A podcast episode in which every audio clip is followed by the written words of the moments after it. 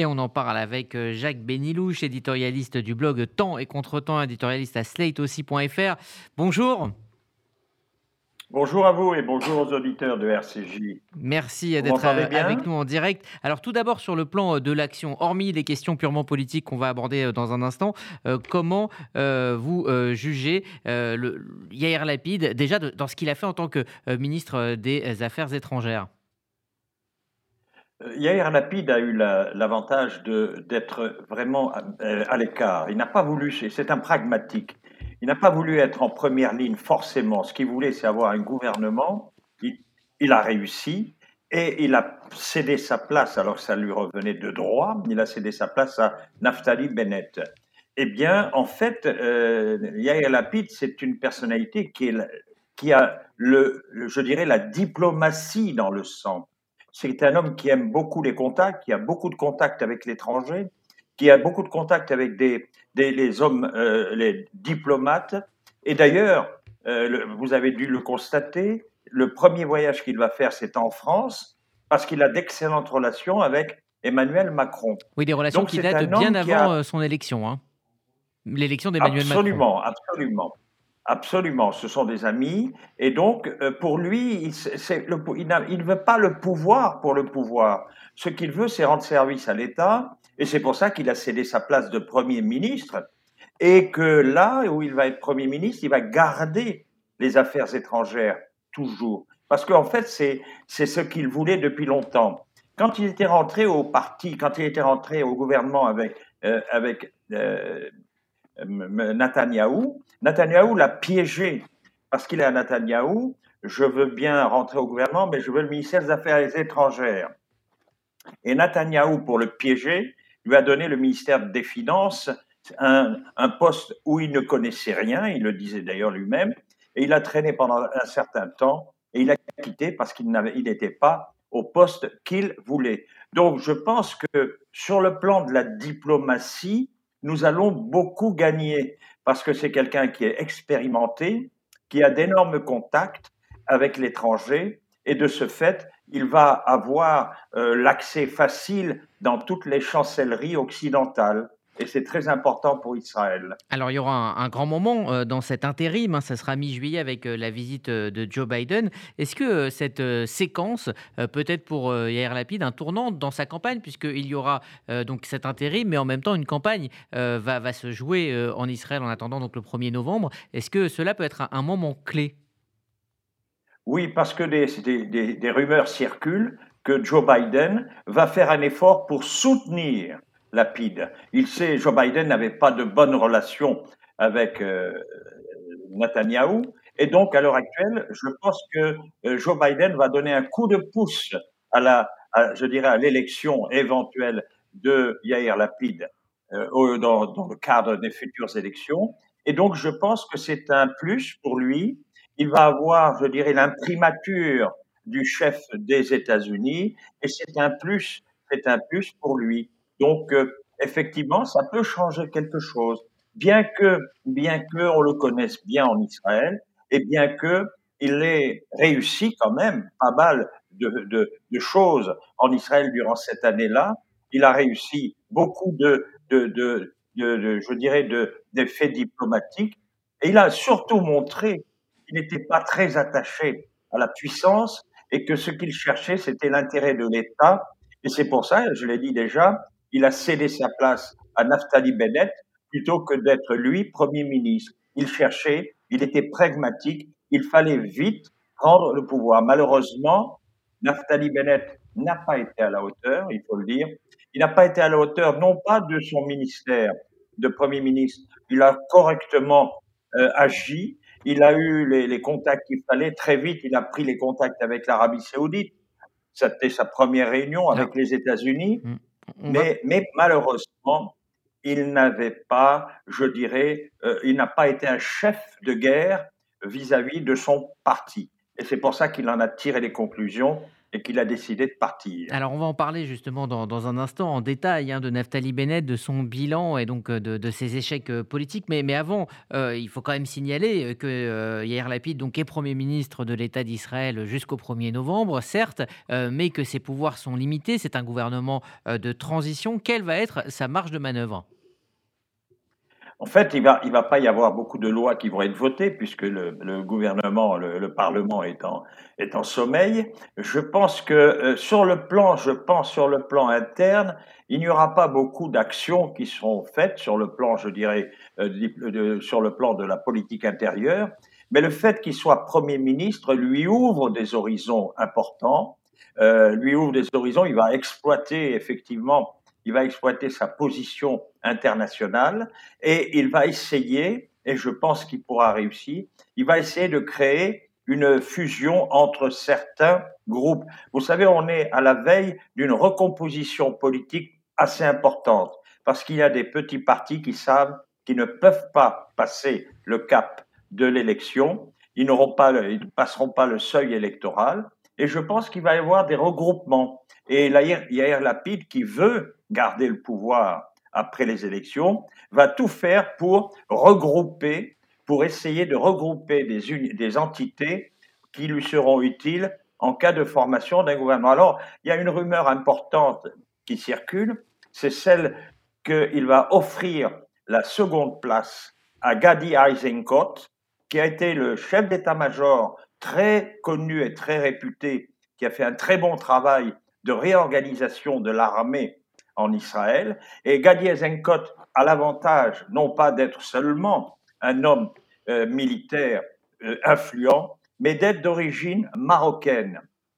C'est un moyen pour, éventuellement pour Yair Lapid, pour faire venir à lui les, les éventuels Marocains séfarades du parti qui sont au Likoud, pour les faire décoller de ce Likoud où ils sont en permanence effectivement les soutiens et ça pourrait peut-être changer mmh. les choses euh, d'avoir de, un, chef d'état-major dans sa liste. C'était un petit peu la lacune de sa liste jusqu'à présent. Vous savez qu'en Israël, on a toujours besoin d'un général dans une liste euh, mmh. politique et dans une liste électorale surtout. Eh bien, si l'opération se fait, eh bien, il va avoir un plus pour Yair Lapid parce qu'il va être soutenu par un homme de sécurité réputé et qui a réorganisé l'armée. Donc, vous allez voir, il y a une très grande euh, restructuration politique qui est mmh. en jeu. Pour l'instant, on ne voit rien, mais nous n'en sommes qu'au début. Il faut, il faut aussi effectivement le signaler. Hein, Laurence parlait de la grande popularité de Yair Lapid, mais c'est aussi euh, au sein de la société israélienne quelqu'un de, clivant pour son image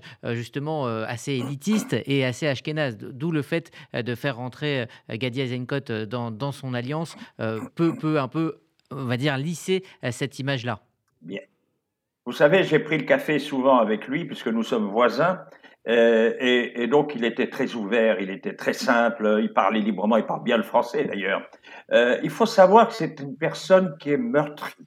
Et comme c'est une personne il n'a pas le comportement d'un homme politique normal. Vous savez que sa fille est autiste et qu'il nous a raconté plusieurs fois que la nuit elle crie, que la nuit elle est réveillée, que la famille est sans arrêt réveillée et que c'est ça le problème d'une famille euh, brisée. Et bien malgré tout, il a gardé il a gardé le courage et il l'a continué. Et il a, il a continué à travailler. Et c'est pour ça que c'est un homme qui sait ce que c'est que la souffrance, qui sait ce que c'est que les problèmes humains. Donc il est très proche des, gens parce qu'il souffre dans sa chair.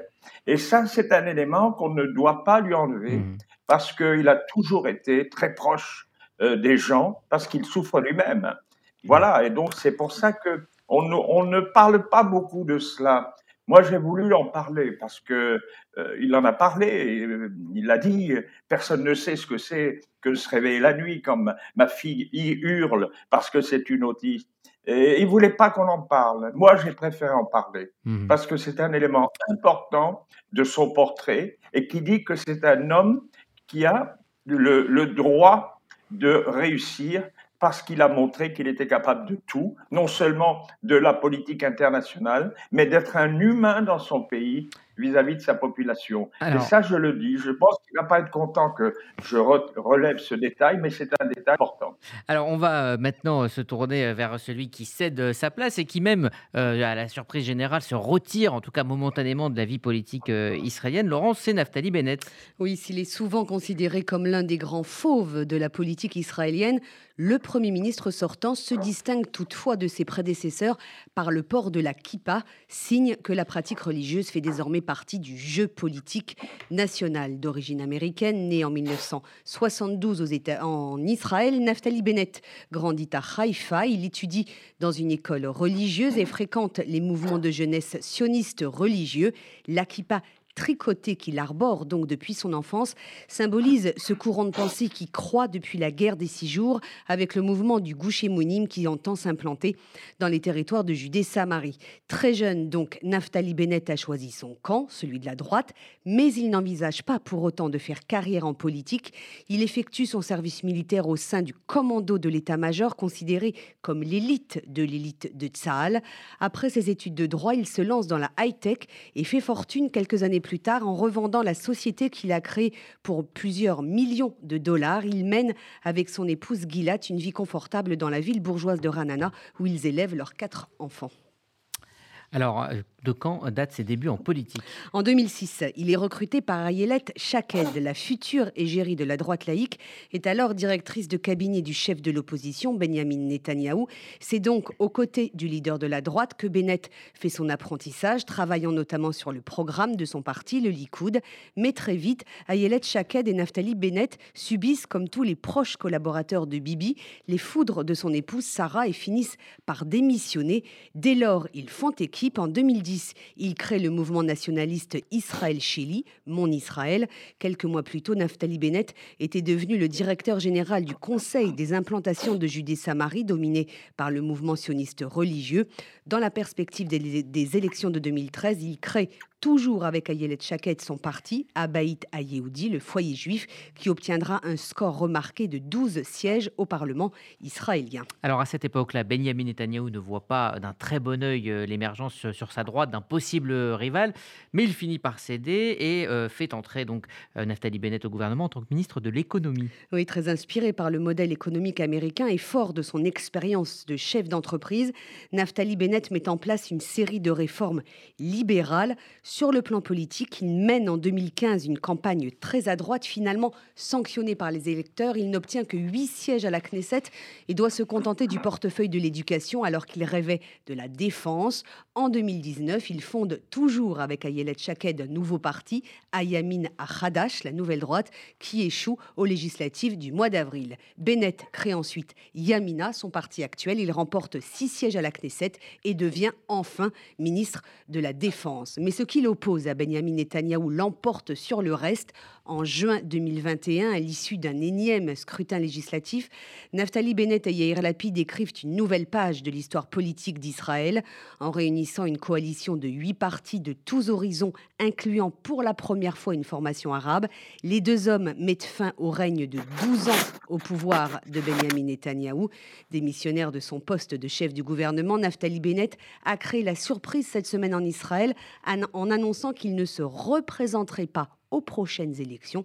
Il assumera toutefois jusque-là les fonctions de Premier ministre suppléant de Yair Lapid qu'il a remplacé à la tête du gouvernement. Merci à Laurence Goldman. Jacques Benilouche, quel bilan euh, tiré euh, de l'action euh, de Naftali Bennett en tant que Premier ministre sur les 12 derniers mois? Bah, sur le plan, sur le plan de, de, sa fonction de Premier ministre, il n'a pas démérité, il a très bien il a très bien rempli son rôle, il a été à l'étranger, il s'est rendu dans beaucoup de pays. Il a eu, euh, il a, il, a vraiment réussi, je dirais, euh, sa fonction. Il n'a pas été euh, mésestimé par les grands, les grands de ce monde. Le seul problème qu'il a eu, c'est que il a pas, il a été très puissant dans son parti, et je pense qu'il paye aujourd'hui cette, cette, cette, cette carence il n'avait pas le pouvoir auprès des gens. Pourquoi? Parce que son parti était un, assemblage de briques et de brocs de personnes venant de différents bords qui avaient échoué sur les listes du, du Likoud, par exemple, qui avaient échoué sur des listes religieuses extrémistes. Et il les a ramassés. Donc il a fait un parti euh, un petit peu hétéroclite.